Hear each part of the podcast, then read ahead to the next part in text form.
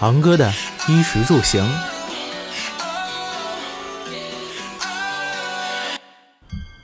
杨永信之后，谁将成为下一个教育者？我始终怀着最大的善意，认为当孩子出现了种种的问题时，最应该接受的不是治疗，而是教育。今天不知怎么看完了这期暴走大事件之后，我心里就一阵阵难受。后面我又看了很多关于杨永信、关于网瘾治疗这方面的报道，真的不得不说，真的看得让人一阵的心冷。我感觉作为一个年轻人，有必要发表一下自己的看法。作为孩子接受教育的来源，无非就分为三类：家庭、学校以及社会。可以说，在一个孩子咕咕坠地的那一刻起，孩子已经就开始接受了来自家庭的教育。就是说。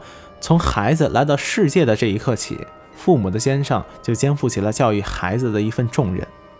无论是牙牙学语，还是道德行为的学习，每一个孩子的第一任老师都可以说是父母，或者说是家庭。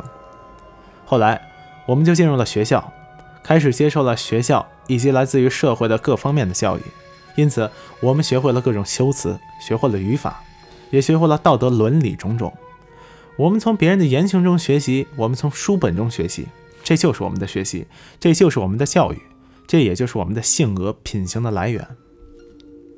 但是，当一个孩子出现了问题的时候，除了孩子本身，那这问题到底是谁的责任呢？回顾一下这三个教育的来源，父母和社会无可否认的要肩负起主要的责任。看了看身边所谓的问题少年。他们无一例外的都是从小缺少来自于父母的关心跟教育，许多人迫于生活的压力，很少有时间去陪孩子，甚至无法陪在孩子的身边，而孩子从小也就缺少于来自父母的爱，那他们从何学习呢？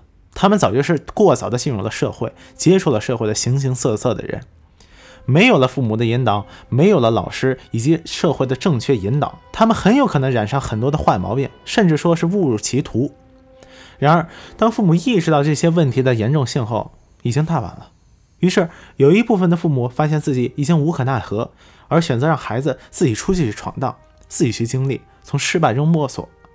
更有一部分父母难以接受这样的子女，而自己又负不起这份责任，他也不去想办法，他也不去想反思，又急着去改变自己的子女，他想改变子女的想法。于是，杨永信为代表的这样所谓的治疗机构。就应运而生了。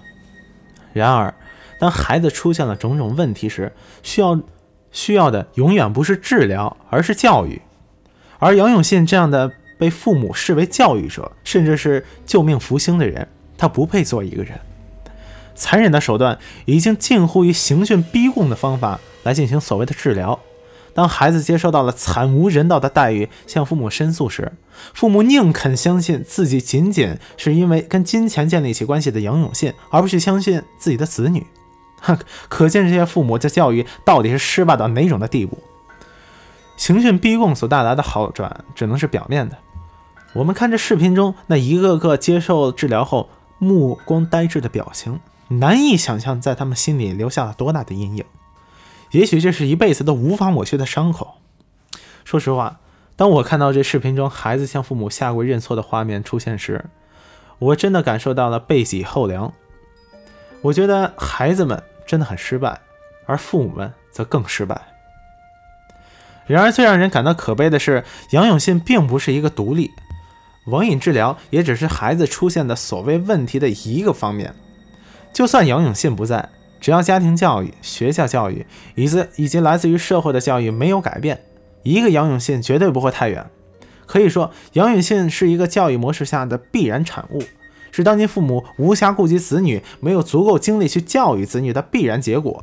而处理杨永信事件的最终目的，也绝不是为了打倒杨永信，或者说查封那些所谓的治疗中心。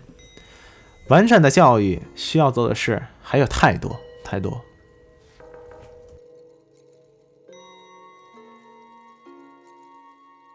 本期音乐来自于 Ghost Story，更多内容请关注小生活。